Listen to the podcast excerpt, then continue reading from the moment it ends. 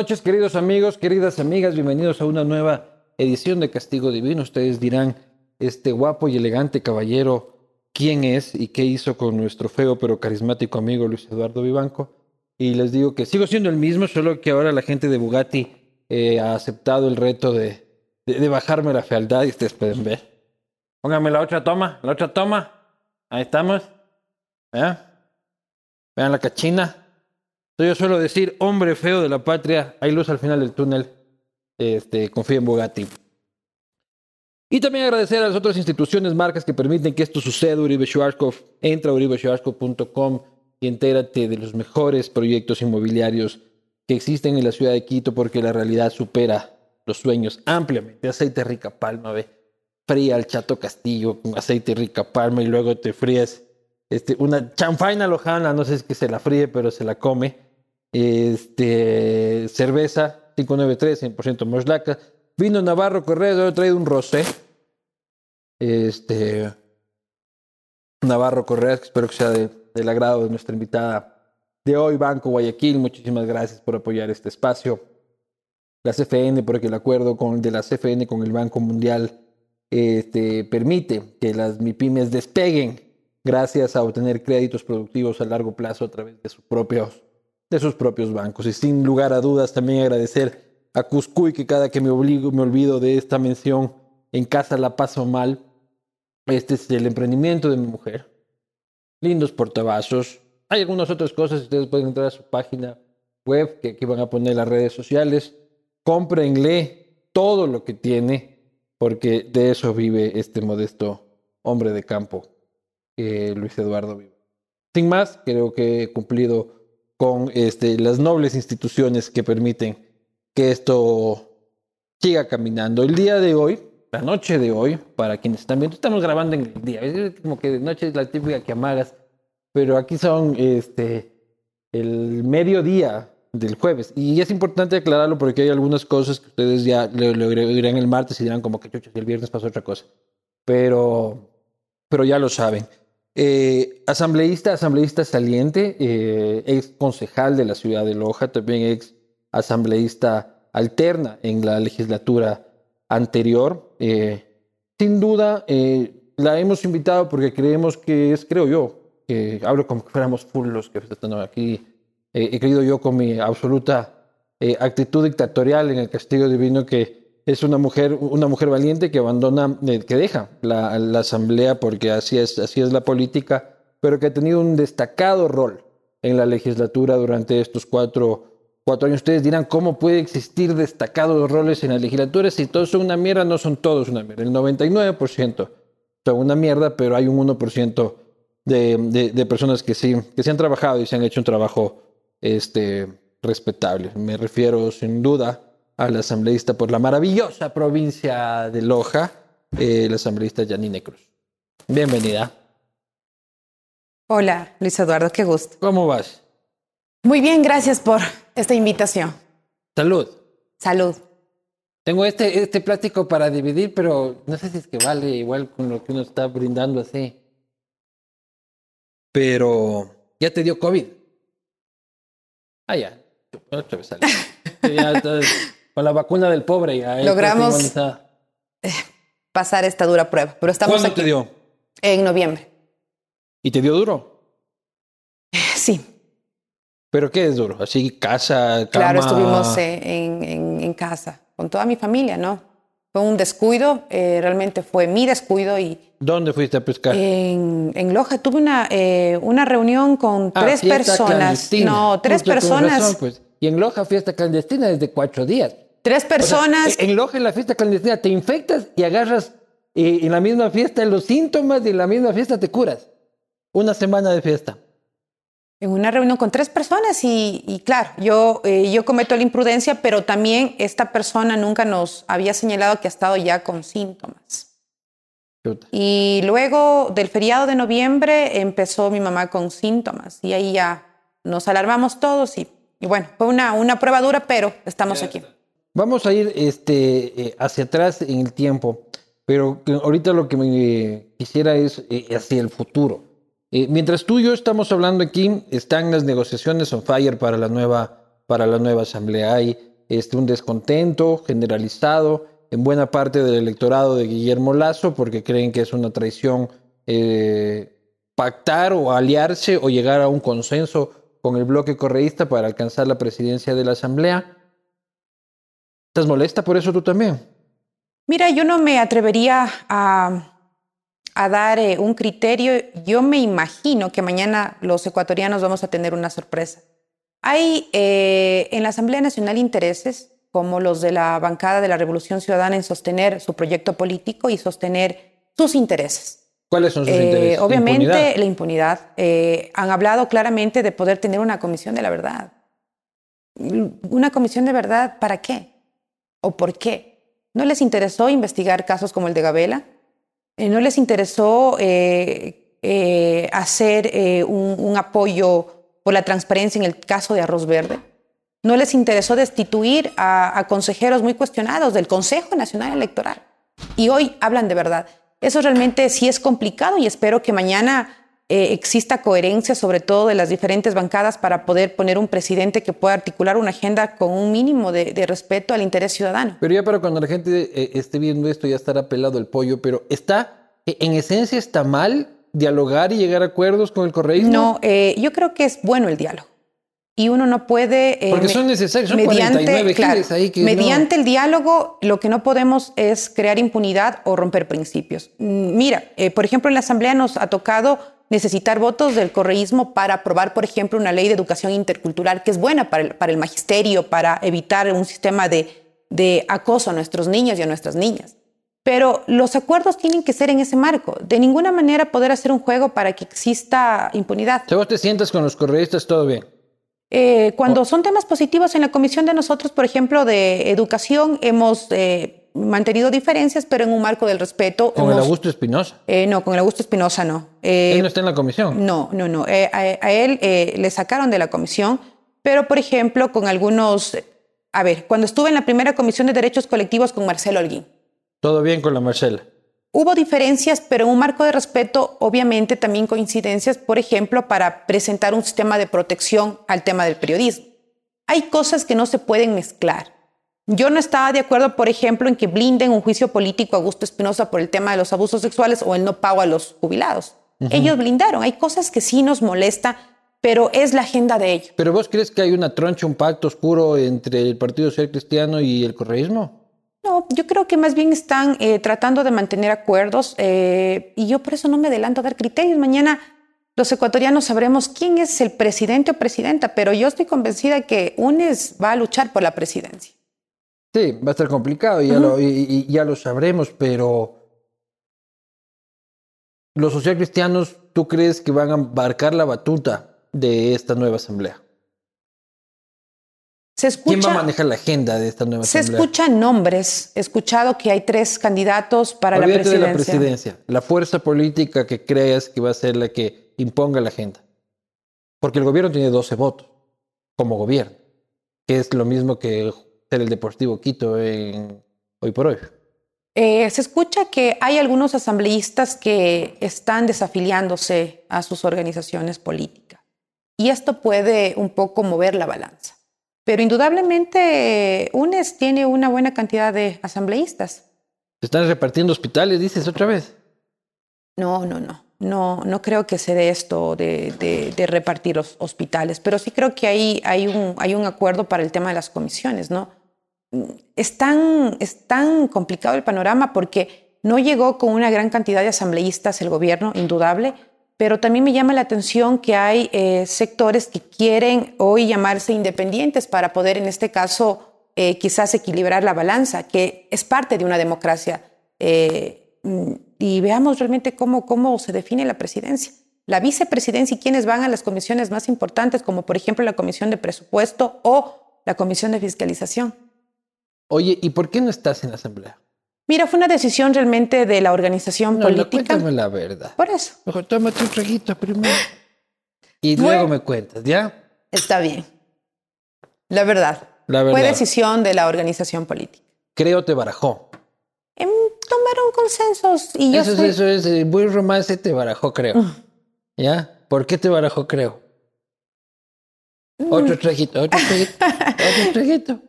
una no se te escapa. A ver, ¿por qué te barajó, creo? No, sé, este es el momento ya. Mira. Estás de salida ya, que se pudra todo el mundo. No, no es eso. Este, Eh, mira, yo creo que eh, esas son decisiones que se tomaron en la provincia. En la provincia, eh, al contrario, mira, mi relación es muy buena con, con el bloque, con eh, fue los una relación, un- una decisión provincial.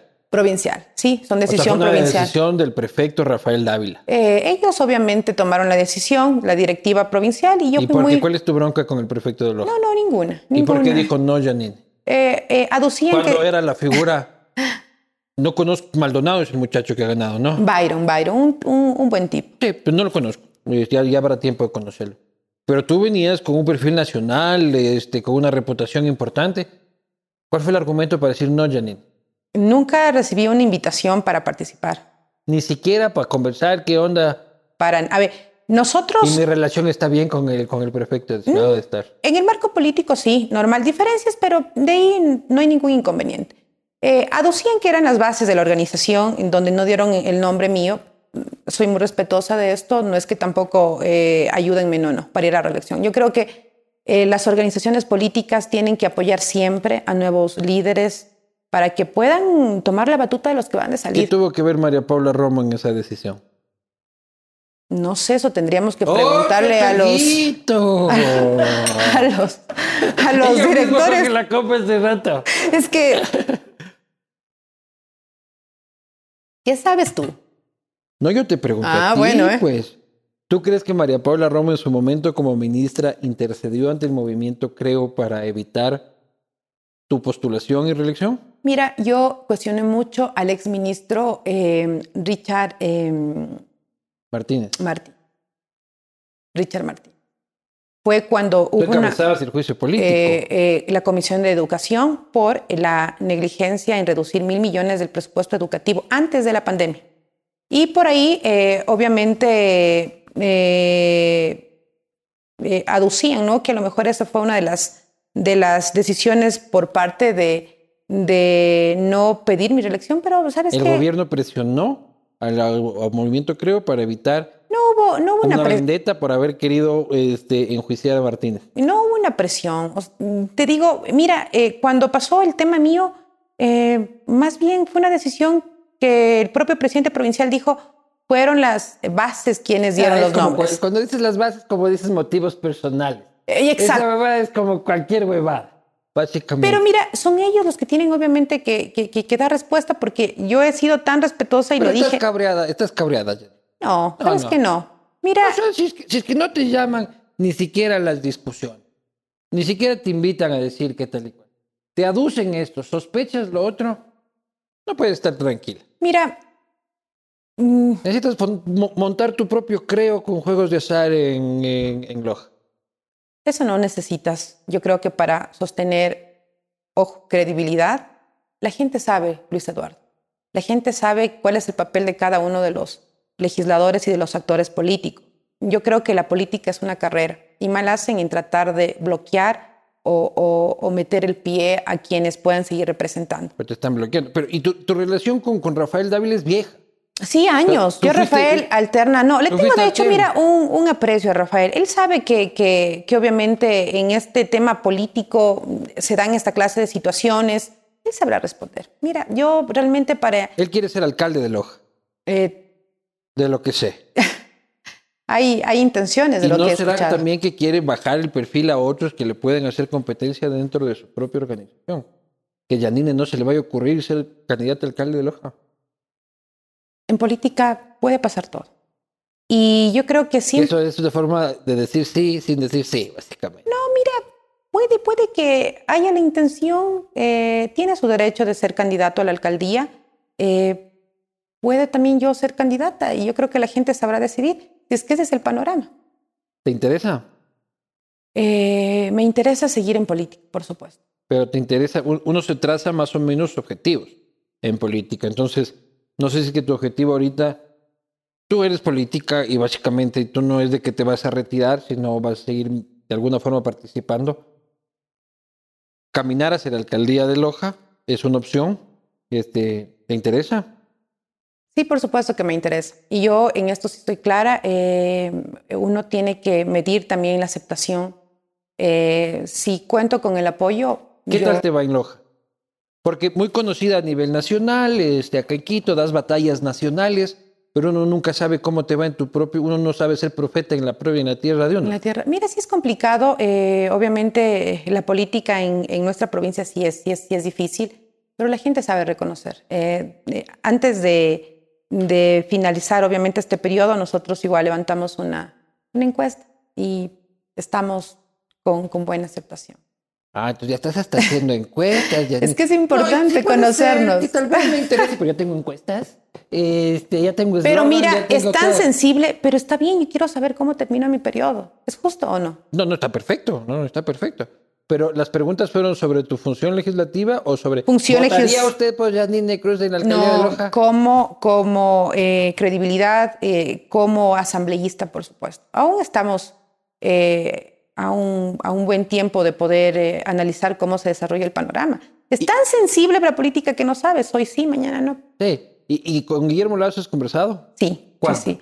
Hace una semana, aproximadamente hace una semana, sabes que tengo una muy buena relación con Guillermo. ¿Y de qué hablar? Eh, bueno, deseándole éxitos. ¿Tú y, le llamaste o él te llamó? Eh, yo le escribí por el día de, de, su, de su elección y él me respondió. Dos llamadas hemos tenido eh, para ver si es que nosotros eh, podemos finalizar con una, una reunión entre todos los que fuimos parte del bloque. ¿Gobernación de Loja?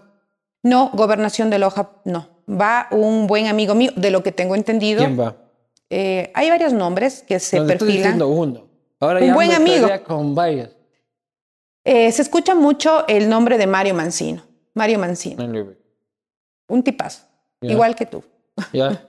Anóteme para concejal de Loja. Este también. ¿Y algún puesto gubernamental en Loja? No, sabes que no ha existido la propuesta. ¿Y tampoco te interesa? ¿O cuando haya propuestas se si evalúa? Es que hay, si es que hay la posibilidad, lo analizaría. Pero tu, o sea, tu relación con Creo ha sido media rara. Porque eres fiel a Creo, pero Creo no es tan fiel contigo. E, es como una relación un poco tóxica con el movimiento, ¿no? No, no, no. Mira, esto pasa en política, Luis Eduardo. Esto pasa y, yo creo que uno tiene que ser siempre eh, coherente y leal. En mí no ha faltado eso y bueno, yo creo que las personas que en algún momento, sobre todo, y te hablo como, como, como Loja, eh, tomaron la decisión tendrán sus razones. Claro, porque eh, yo te vi como en un grupo que medio se distanció de Creo, algunos de manera muy fuerte, como Lourdes. Ah, Lourdes, este, Roberto. Y Roberto, este y tú una separación más o menos. O sea, como que a veces sí, a veces no. No, mira, eh, siempre hubo esa libertad. Por ejemplo, cuando... no, creo. Eh, yo no estoy afiliada, ingresé por Compromiso Ecuador. Recordarás que fue una plataforma de varias organizaciones. Claro, entonces eh, siempre tuvimos esa libertad. Habían proyectos que apoyaba, otros que no, y, y esto se dio, ¿no? Pero siempre con, con respeto. Y... Pero vas a permanecer cercana a Creo, o vas a fundar tu propio chiringuito. no.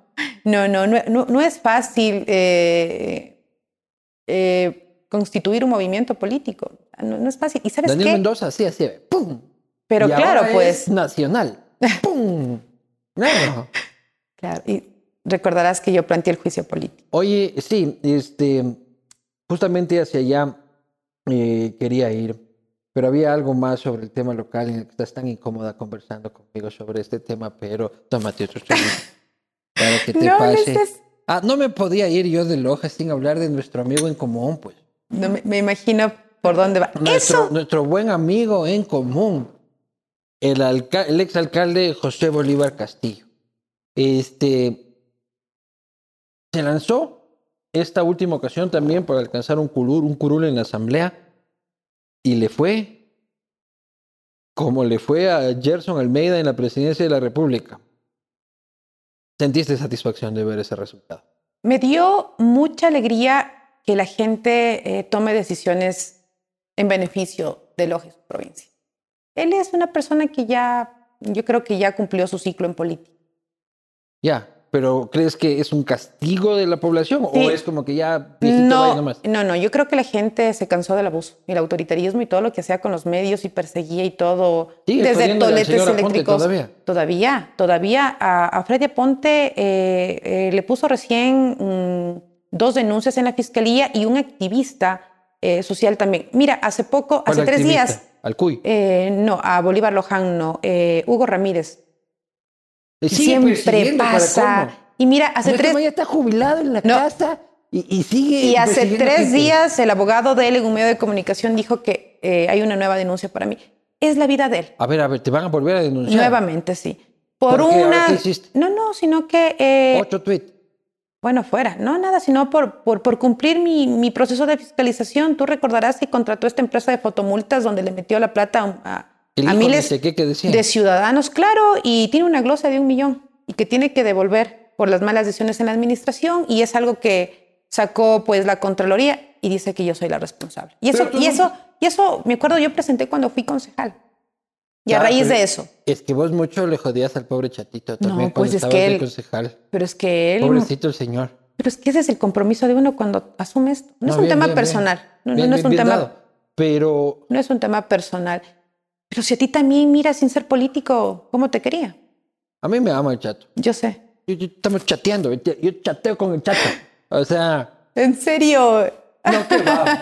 Chateando con el chato. O sea, yo, yo siempre, nunca me ha pesado la lengua, a pesar de que él, y como la gente sabe, yo tengo también orígenes lojanos, tenía ciertas amistades, incluso con familiares Claro, míos. así es. Como Loja, Loja todo el mundo se lleva con todo el mundo. Todo, es pri- todo el mundo es primo a la larga de todo. Claro, claro. Entonces se llama, te amaneces el otro día fumando un tabaco ahí. este, con- oye, ¿y ¿cómo era que te llama? Prima, chucha tu madre. Eso pasa en Loja todo el tiempo. Este, nunca me ha pesado la lengua de, de, de decir que me parece un aspirante a caudillo regional, local, este, de lo más patético que ha parido la democracia No, ecuatoriana. ¿y tú te acuerdas cuando era alcalde y, y- y re- recibía a los ministros en alfombra roja y les daba Ah, llaves, llaves en oro, bañada en oro? La gente muriéndose de hambre, Claro. sin servicios básicos, como- olvídalo. Entonces, eso, eso, eso yo creo que a la larga le, le pasó factura. Y te mandó presa. ¿Cuánto tiempo estuviste presa? 30 días, Y que fuiste caporal, dices, de tu celda. por supuesto. Siempre Pero de tu celda. De mi celda. Y era celda unipersonal. No, sí compartí con unas 12 personas. Con 12 personas eras caporal. A caporal, de madrugada, paraditas, haciendo el aseo y luego el desayuno. ¿Y cómo es estar en Cana? ¿Qué te digo? Eh, bueno, se portaron conmigo bien. eh, Realmente sabían que era concejal. Primero, pero y sabían por qué llegaba, porque el alcalde la metió a usted acá.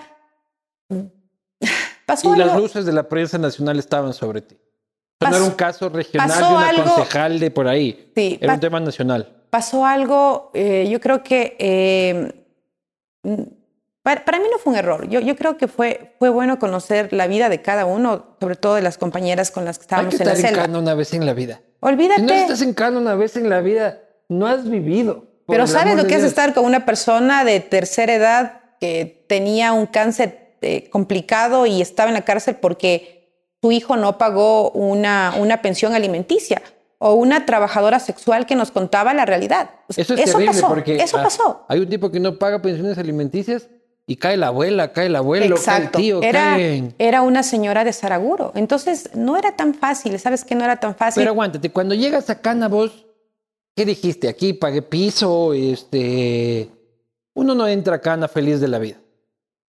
Por más de que sea la lucha por la libertad. Sí, sí, sí, y es la compli- pendejada, Pero sabes qué, te da miedo y te da pena de tu familia. Mi mamá estaba muy, muy preocupada, ¿no? Me decía, mijita, pero es que adentro dicen que es que hay que pagar porque un, un tema de, de, de, de, de nervios de mi familia. Pero sabes que no. Se portaron eh, muy bien, sobre todo eh, los compañeros eh, con transportistas estaban ahí por algún tema vehicular. Pero fue una experiencia, ¿sabes qué? Ah, también- pero Súper ¿cómo? humana. Entre hombres y mujeres. Estaban mezclados. Claro. Eso en Loja no me Eh, pasa. eh, no, no, no. Hasta en la Lo que pasa que era, uh, eh, lo mío era contravención. Entonces, donde lle- llegan, llegan primero los, los que son Pero están disparados. en el mismo pabellón, acá hombres y acá mujeres, Claro, pero en pues. el mismo edificio. No es que, Claro. Pero igual se comparte. mm, ¿Qué te digo? Bueno, una experiencia dura, pero a la larga súper Políticamente enriquecedor. saliste fortalecida. Sí, pero, pero te digo, es que no debería pasar eso. Como, eh, como en mi caso, habían muchos, tú recordarás. Pero a mí me preocupaba cuando yo veía eso, que este, a nivel nacional estábamos como pendientes de ese caso. Mucho más pendientes que si hubiese sido concejal de otro cantón del país, ¿ya? Porque estaba este man que era un particular caudillo, este, lamebotas de Rafa, al que de- todo el mundo lo veía, y era un caso muy... Era como un correísmo eh, a escala que se estaba produciendo eh, en Loja y por eso todos estábamos pendientes de eso. Pero yo no sé si los lojanos lo viven o lo vivían con la misma interés o entendían la- los alcances de esto como lo entendíamos tal vez desde, desde Quito desde Guayaquil que. No, quizás. sabes que sí, sí, hubo yo creo un, un- un re- un- un rechazo y, y- claro que lo sentí en contra de ese abuso del chato, pero sobre todo indignaba porque los cinco días fue una nueva demanda, pedía cinco años. Pero luego ganó las elecciones. No, Claro, ahí fue la revocatoria. Ah, después fue la revocatoria. En fue la revocatoria, fue en claro, esa misma administración. en la administración de él. La única revocatoria en la historia de la democracia de este país, este, se la jaló el chato. Salud por eso. Eso, entonces déjame, déjame, déjame servir.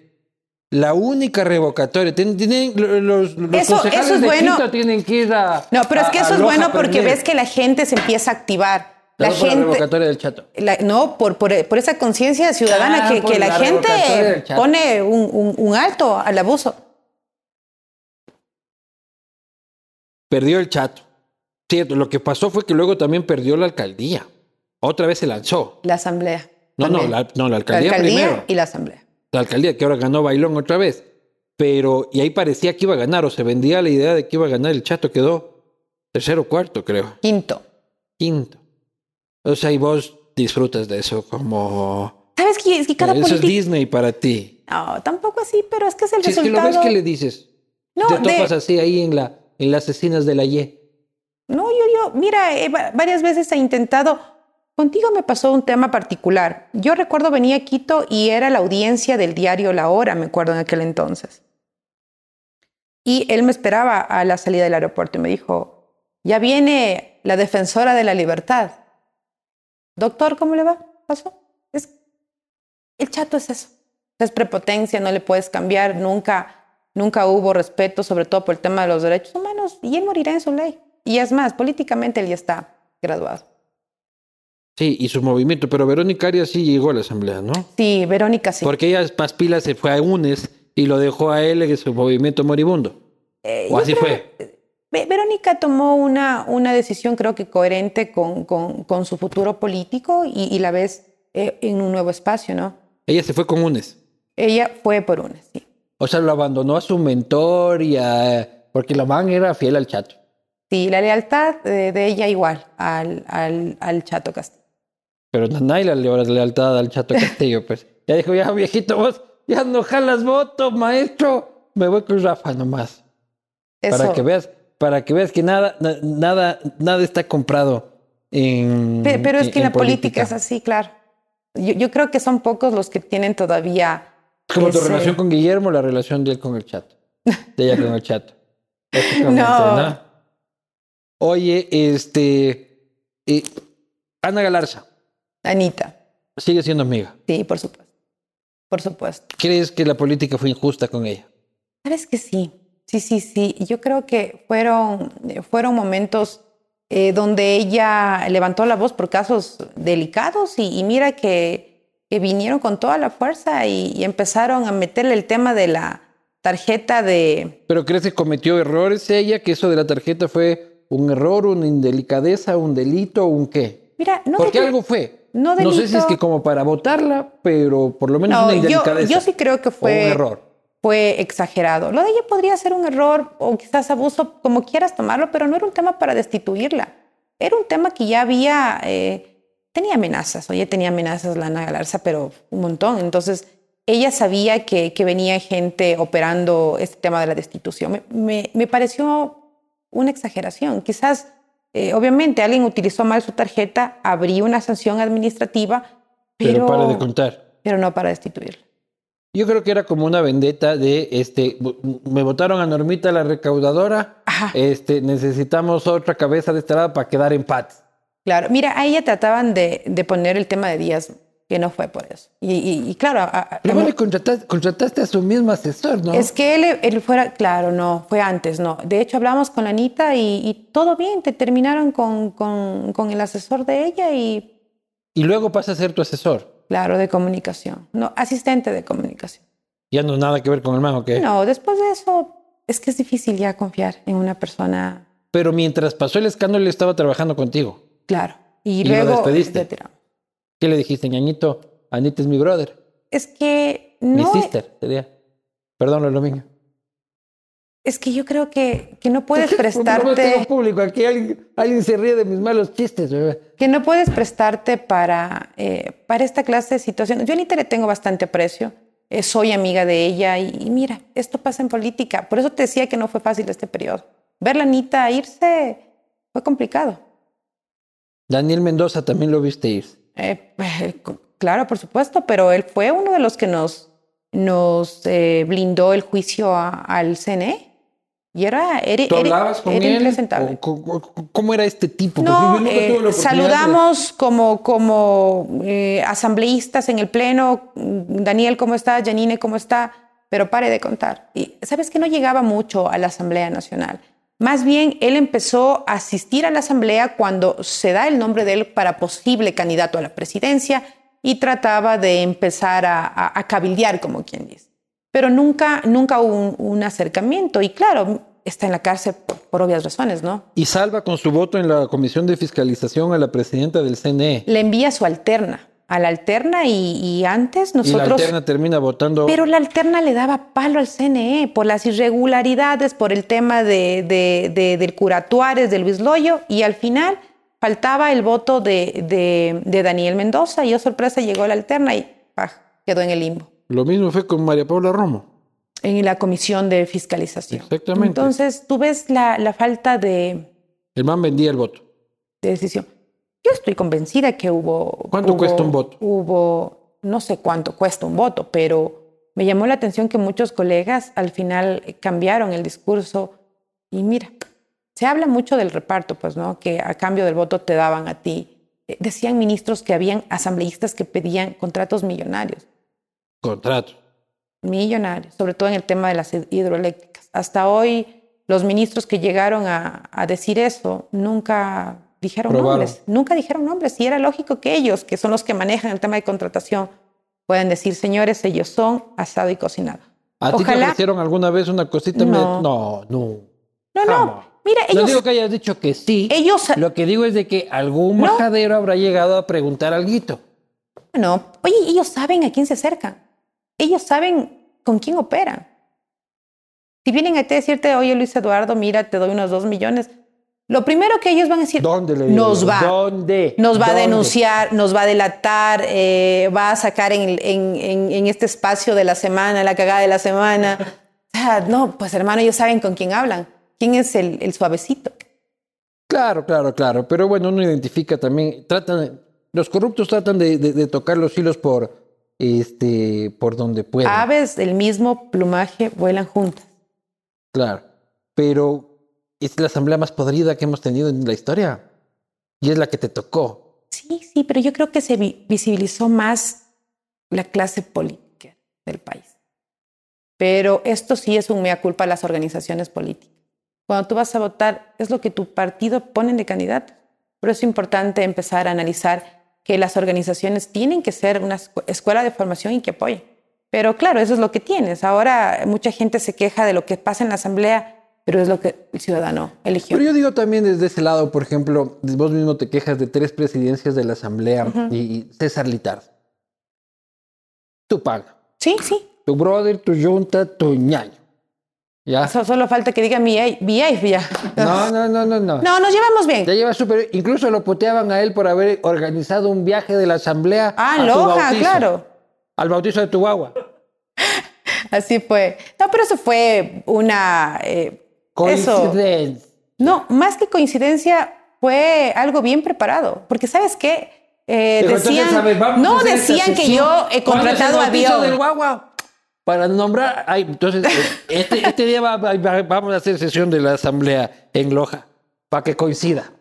Así fue. No, no fue así, para nada, para nada. De hecho, eh, César había ido con la mamá a una, a una visita al Cisne y eh, eh, se sesionaban en Vilcabamba, la comisión del asambleísta Qué rica Albornoz.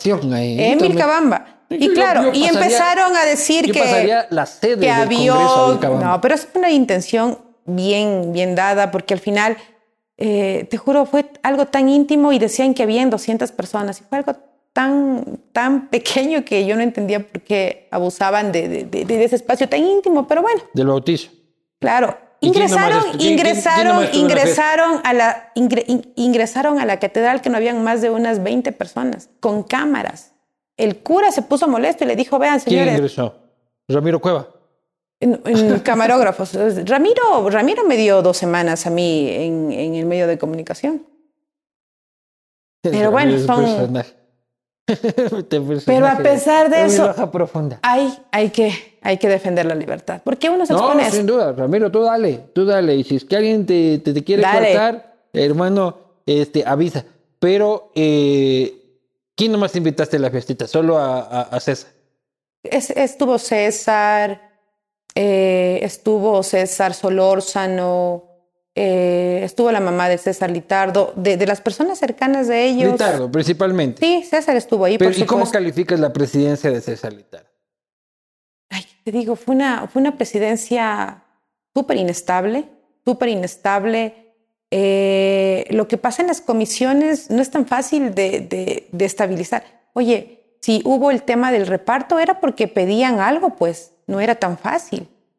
Y yo te, do- te digo algo que, bueno, nunca pensé en de- decirlo, pero muchas de las veces eh, yo considero que habían fuerzas externas a la de la propia presidencia para poder articular alguna fuerza en la asamblea. Es decir, no era, ¿qué me no era, no era César Litardo, exacto, sino podían ser los propios ministros que quizás llamaban al propio diputado. Eso pasa. Entonces, mira, No, era no, una María asamblea. llamaba Litardo. Y Litardo, señora ministra, inmediatamente.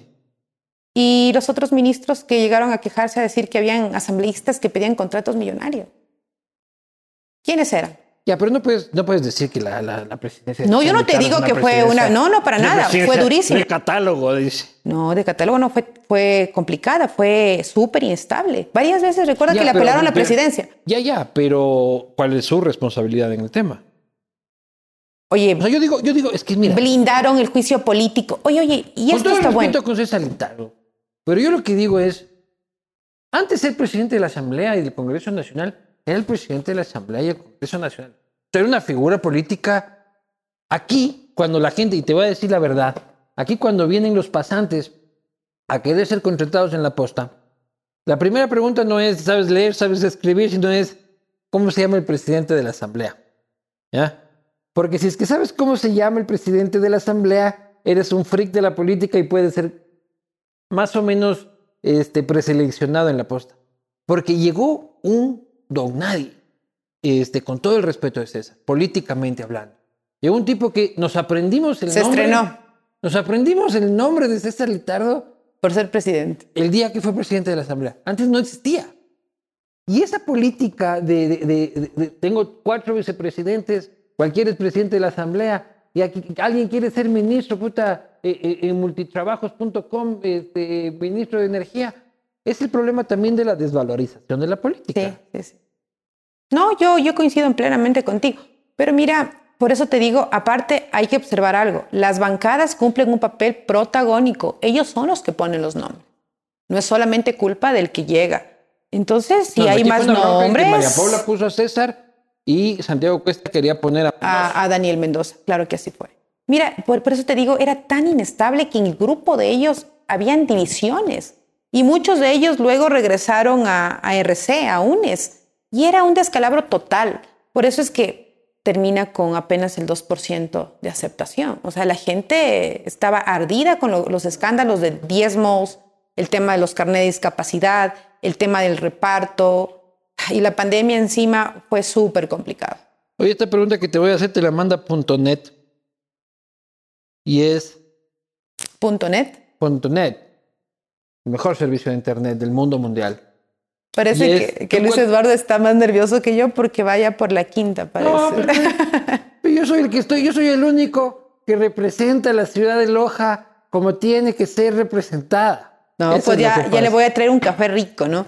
Nada, a ver. De lindera. No, no, vos estás traicionando los principios fundacionales de la ciudad de Loja al hacerte la que tomas poca. Porque cuando no hay cámara. Ay, sí, como buena lojana. Eh, por punto net, esta pregunta. ¿Cómo te sientes cuando regresas a ver y dices, fui asambleísta de la asamblea del 2%? La verdad, orgullosa. Orgullosa porque asumo que eso sienten también los lojanos. Uno no llega como Janine Cruz, sino es la imagen y la reputación de tu provincia. Eh, no fue bueno ser parte de ese montón cuestionado, pero sabes qué, me voy con la conciencia tranquila. Definitivamente creo que hoy es un reto salir eh, con esa tranquilidad. Y te digo, eh, hay espacio para la buena política, hay buenos colegas, te digo, Gabriela Larreategui, Lourdes Cuesta, Cristina Reyes, Héctor Muñoz, el propio Sebastián Palacio, Henry Cucalón. Te digo, hay gente que realmente... Palacio ya ministro, Cucalón ya gobernador. O sea, todos se van ahí buscando su espacito y vos es, que te estás quedando fuera de la fiesta. Para nada, pero fíjate, no es cuestión de querer, sino que yo creo que hay la posibilidad de llegar a un espacio cuando, cuando lo, lo, lo pide el presidente y cuando hay confianza. Y si Guillermo en este caso quiere que yo le acompañe, lo hará. ¿Cómo es hacer asamblea por Zoom?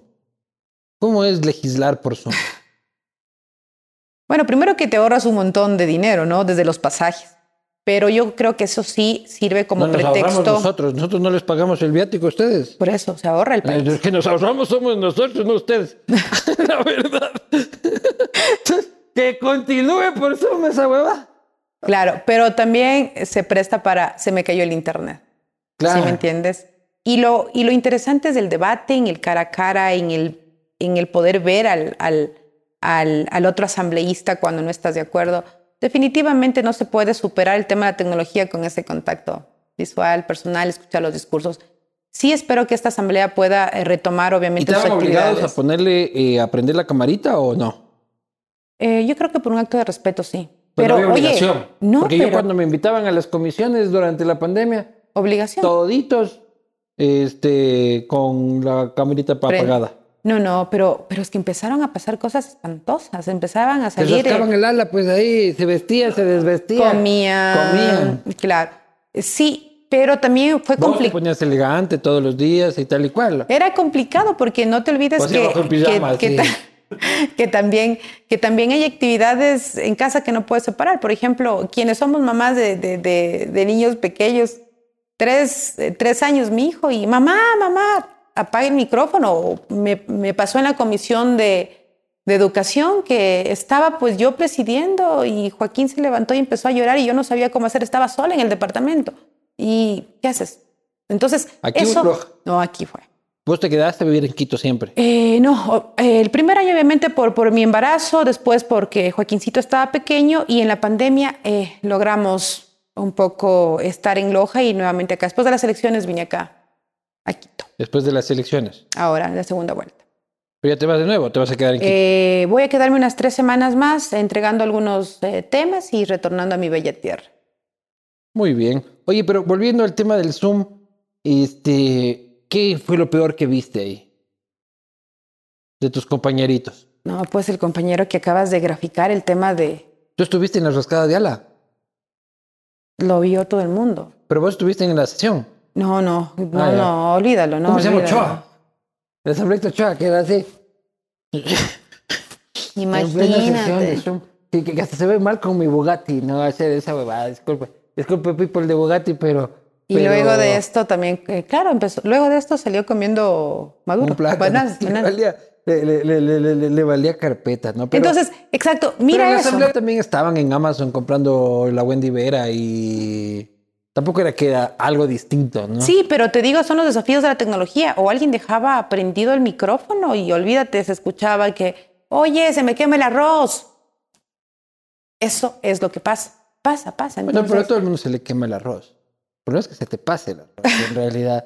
Pero a todo el mundo se... O sea, si estás en una situación en la que estás en confinamiento y tienes que atender al legislativo este, y se te está quemando el arroz, se te está quemando el arroz, es rascarte el ala. Por supuesto, por supuesto. Pero mira, también eso yo creo que abonó para que la gente diga esta es la peor asamblea de la historia. Sí, yo creo que es la peor de asamblea de la ya, historia. mira.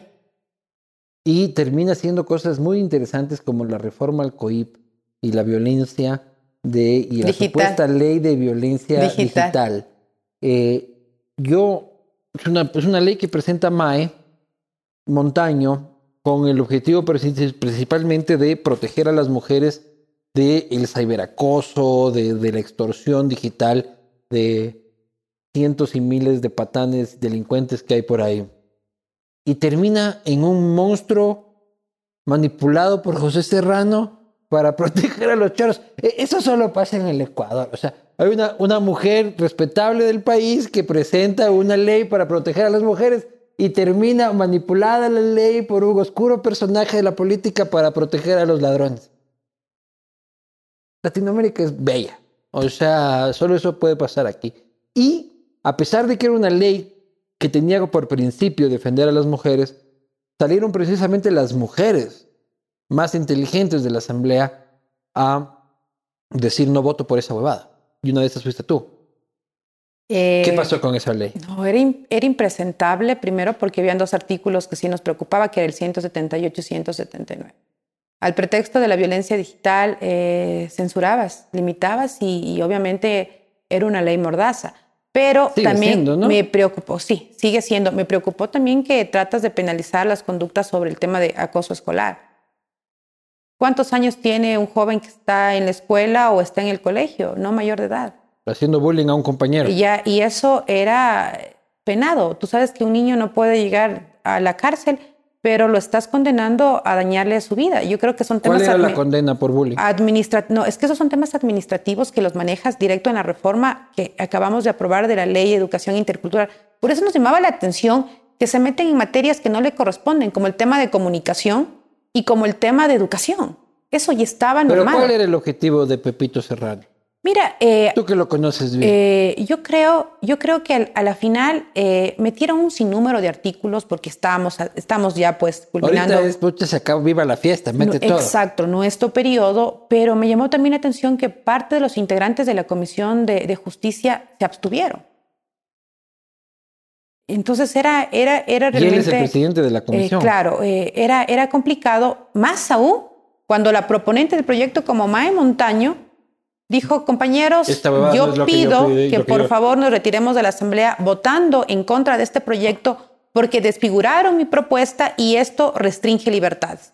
Ya advirtió y empezamos a analizar y efectivamente tenía... Y luego hay una reconsideración de la votación tomadura de pelo. Que es una tomadura de pelo y ya, nos, y, ya presentaron el Frankenstein que presentaron y lo peor de todo es que ahora está en manos de Lenin Moreno.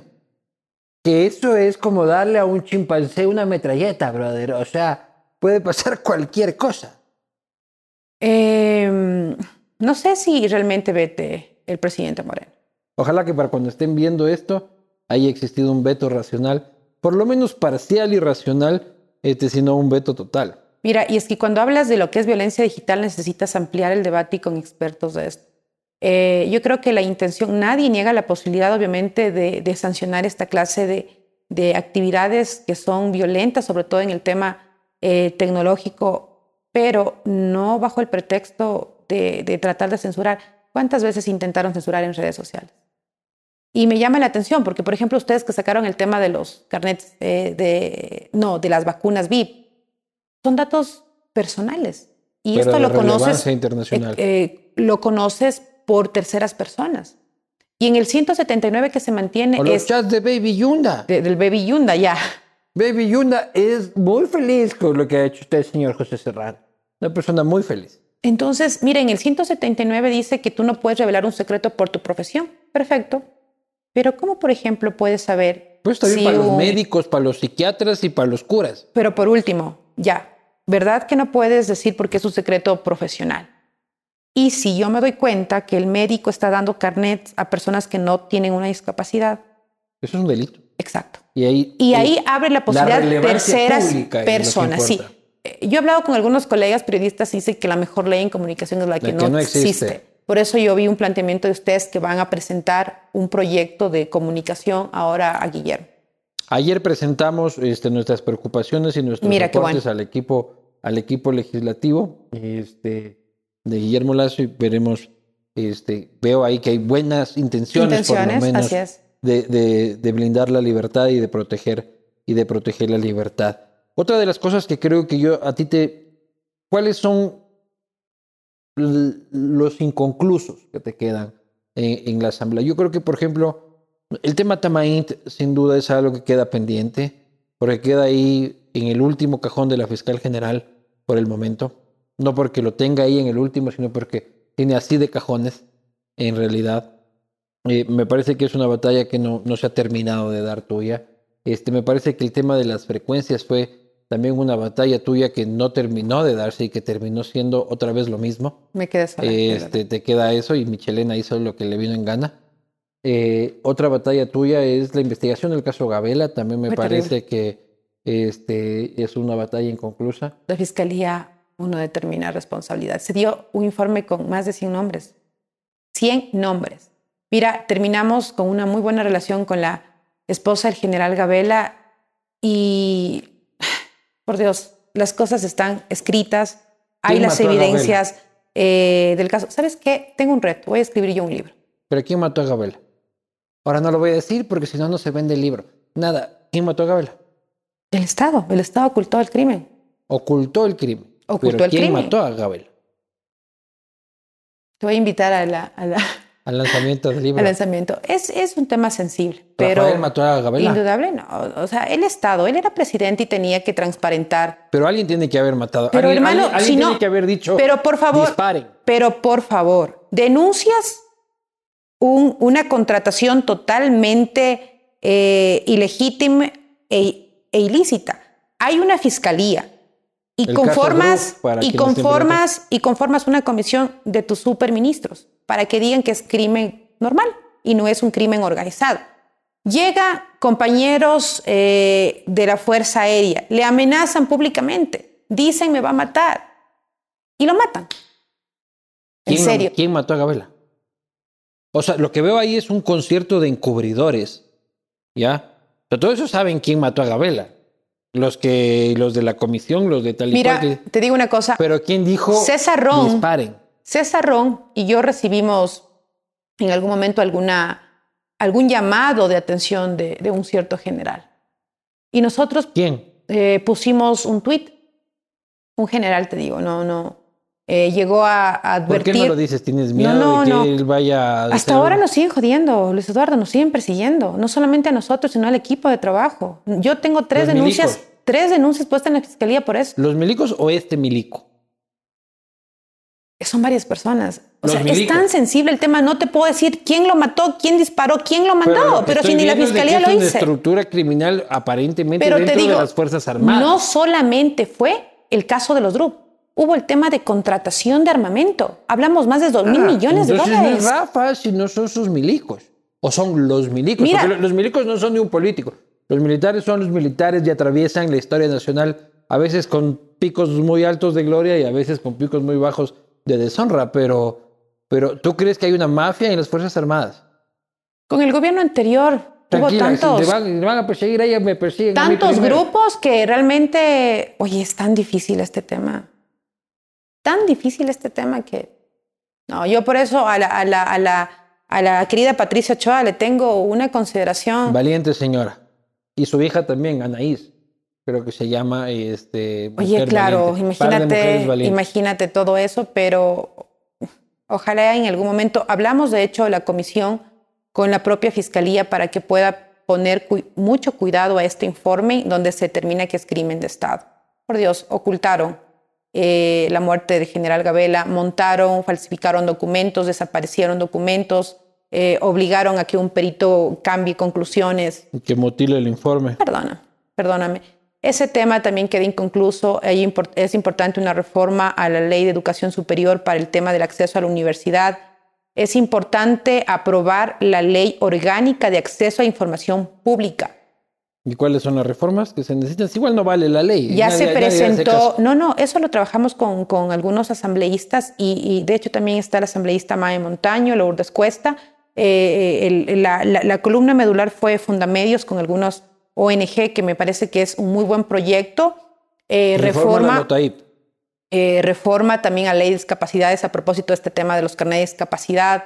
Eh, el seguimiento del caso Gavera, que es importante, el tema del CNE, el tema de, los pagos que se dan por parte de las organizaciones para el tema pues, electoral, que me parece que se tiene que, que regular estos temas. Y una ley importante que presentó el asambleísta Gabriela Larrete, que es la ley del lobby. Y yo creo que eso también queda concluso, inconcluso en esta asamblea. Y por supuesto. El lobby. Lo que pasa es que aquí dijeron que el lobby era malo. La, la, es interesante el debate, veamos esta asamblea. dijeron que era malo, pero se da todos los días. todo lo que dijeron que era malo. Entonces no hay como legislarlo, porque es malo, pero sucede todo el día. Entonces, esos son los temas que quedan pendientes para poder eh, salir pues de esta situación complicada. ¿Qué va a hacer Janine Cruz estos tiempos o qué onda? ¿Vas a volver a la comunicación?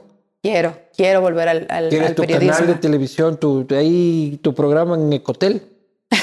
con Ramiro. sí. No, estamos, ¿sabes?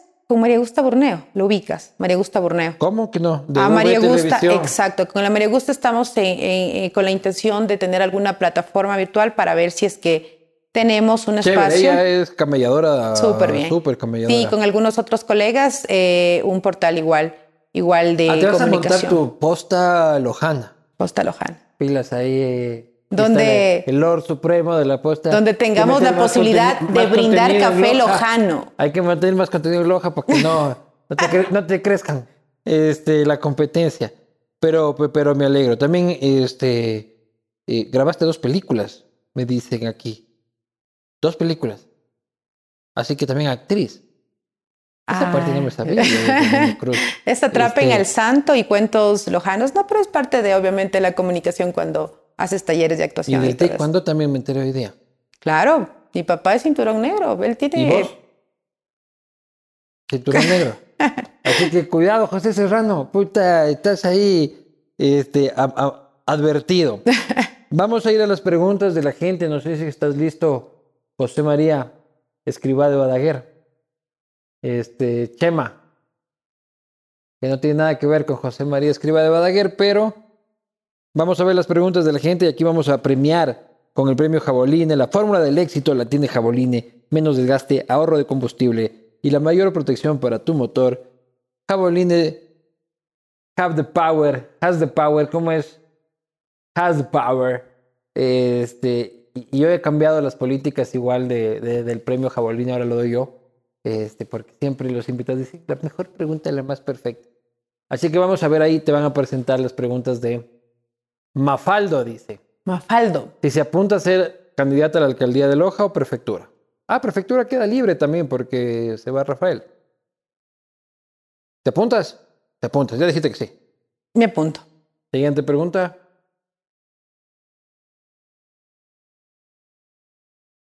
¿Cuál es su mayor proyecto en la Asamblea?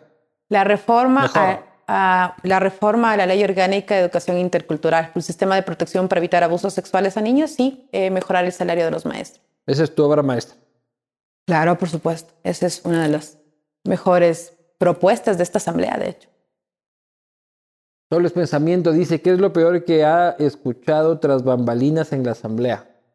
Tras bambalinas en la Asamblea, hay tantos que no podría... Ah, perdí un hito. Andrés Borbor. Como en el baño. A mí me encantaría. ¿Tú recuerdas cuando en, algún rato en la asamblea hablamos sobre el tema? Eh, no, el asambleísta Esteban Albornoz, eh, en plena asamblea, ¿no? Dijo, eh, en, vez de impunidad, inmunidad. Yo creo que fue lo más. Pero eso fue al aire. Claro. Pero Aquí te están hablando de pasillo, de, del tocador de la asamblea nada, nada del otro mundo. Nada la verdad. del otro mundo. ¿En serio? Todo lo que se quiere escuchar, así que te, te, te molesta es en, en, en, el pleno. ¿De quién te pregunta? Ah, ya, ya. A ver, a ver, no, no, a ver. Retrocede. Bueno. Continuemos con la pregunta, yo a eso me refería. ya está de Anchor, ¿no? Ya está de Anchor de noticias. Este, Fergus Rojas dice, ¿qué opina de los asambleístas Carla Cadena, María José Carrión y Fabricio Villamar, Villamar como los faltones de la asamblea? Este, si es que hay algún comentario, hazlo. Me gustaría un poco profundizar en el tema de, de, Fabricio Villamar, que es más coyuntural. Mira, eh, en el caso de, de, las dos asambleístas, no sé por qué eh, mujeres, no sé por qué faltaron. Yo supe, por ejemplo, en el caso de la asambleísta Carrión, que tuvo un embarazo complicado. A lo mejor fue. ¿Faltaron qué? ¿Dejaron de ir a trabajar? Eh, tuvo obviamente algunos, algunas eh, inasistencias, pero de la asambleísta cadena no tengo idea. Y de Fabricio Villamar. ¿Pero qué opinas de Fabricio Villamar? Lo votaron hace dos días. ¿Qué te digo? Ese es un tema muy complicado. ¿Cómo votaste eh, tú? Yo por la destitución, de la destitución del Fabricio. Porque era políticamente correcto. No, mira, es Esa es la verdad, es que ¿cómo, lo salvas al Fabricio? ¿Sabes que te digo una cosa? Insalvable. Eh, yo te digo una cosa, eh, es que no puedes mezclar dos temas. Eh, Fabricio sabe, obviamente, el aprecio que le tengo, pero... Cometió un error. Cometió, un, error cojudo, este, grave. Lo este, indignante es quienes lo cuestionaban. Por ejemplo, yo escuchaba a un asambleísta de la Revolución Ciudadana que decía, nosotros somos de la bancada de la dignidad. o sea, sí, molestaba, molesta. Y, yo creo que Fabricio Villamar, y aquí me van a sacar la madre, saque la madre, putea acá en los comentarios. Este, me parece que cometió un error enorme. Eres un cojudo, Fabricio, por haber hecho eso.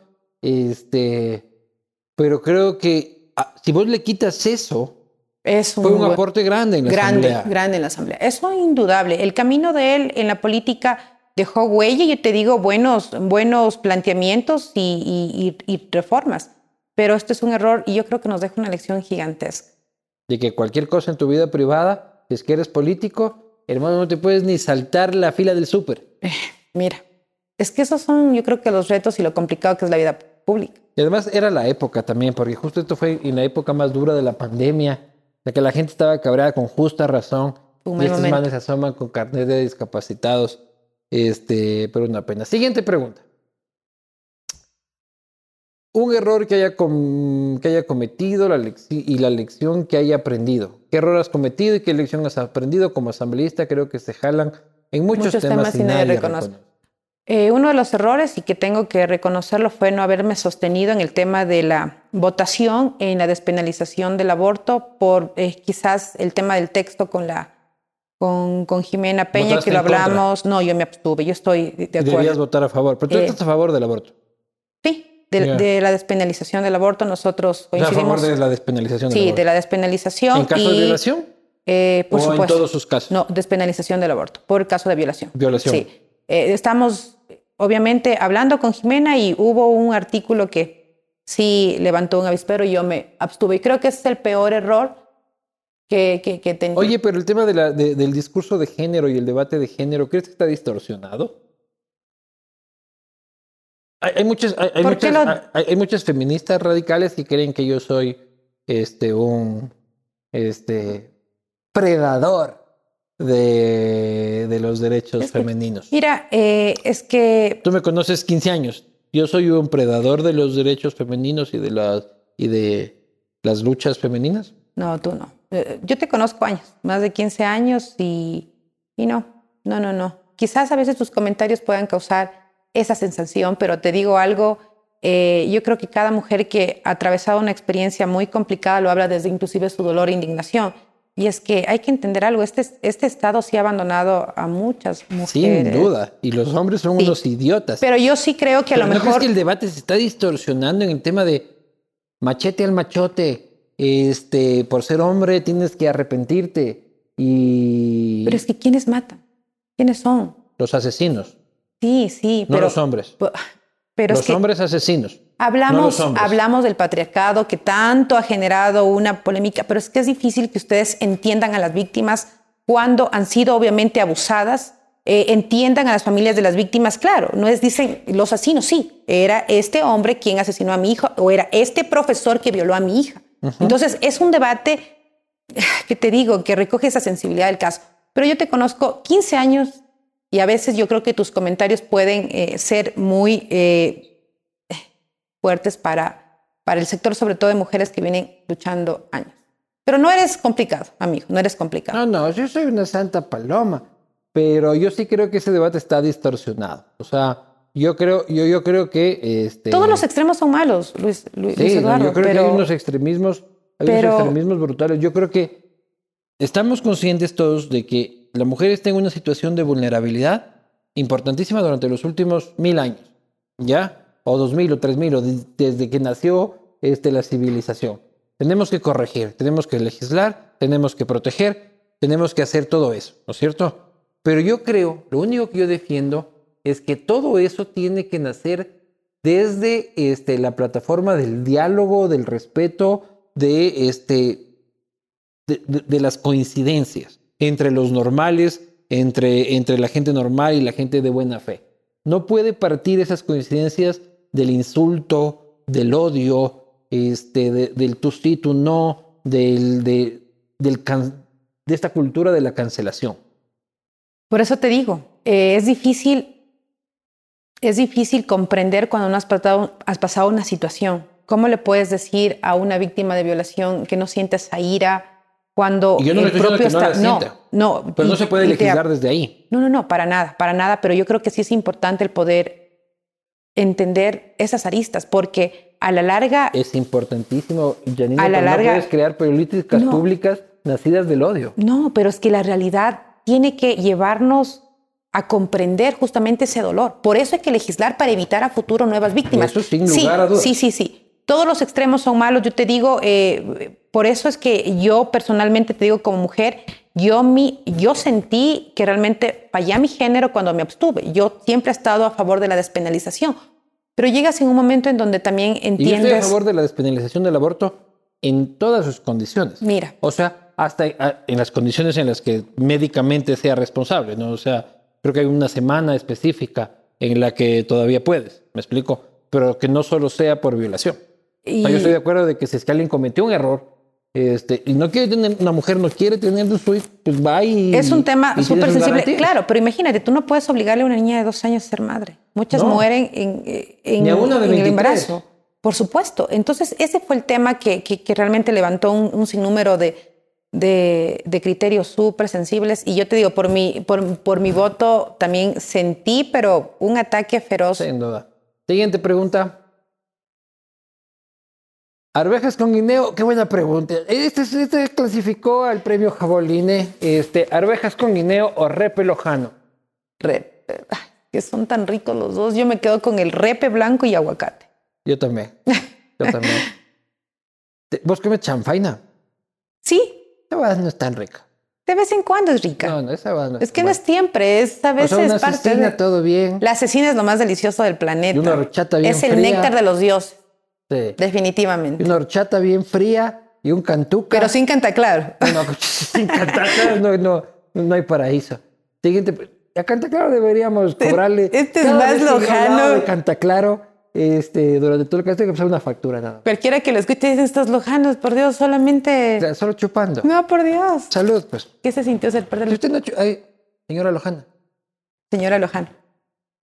No, pues eh, Lojano que no chupe, usted dude de ese Lojano. Ese Lojano es un falso. Lojano. ¿Qué se sintió ser parte de la asamblea con la popularidad más baja del Ya hicimos de esa pregunta, yo creo que podemos pasarla. ¿Hay alguna más?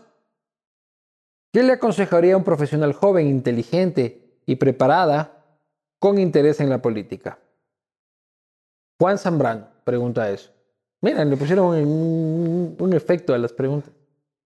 Bueno, primero que es importante mantener eh, la coherencia entre lo que se dice y lo que se hace, sobre todo en el tema de las votaciones. Creo que es lo más sensible y el valor que un político tiene que Para siempre. que no cometa el mismo error cuidarlo. que dijiste que cometiste. Sí, sí, porque no solamente por el qué dirán o por lo que la gente puede ver, sino yo creo que porque empieza una lucha personal que que en, en- en mi caso fue terrible. Pero por supuesto, y que no doblegue los En tu principios. caso fue terrible, ¿qué? Ese tema, porque es un tema mío que yo estoy convencida y que ¿De lamentablemente qué? pasó Pero, del tema del voto que hablamos. Ya. Y esto no puede volver a suceder, porque yo creo que un político tiene que ser claro en ese momento, en, estar seguro en lo que quiere y cree que va a pasar con su voto. Perfecto, seguimos. Suárez Casar, gran legisladora. Mi pregunta es, ¿qué opina usted sobre la posible alianza? Ya lo preguntamos, este, y ya para cuando estemos leyendo Suárez Casar se habrá suicidado desde el puente del Chiche este, con lo que habrá sucedido.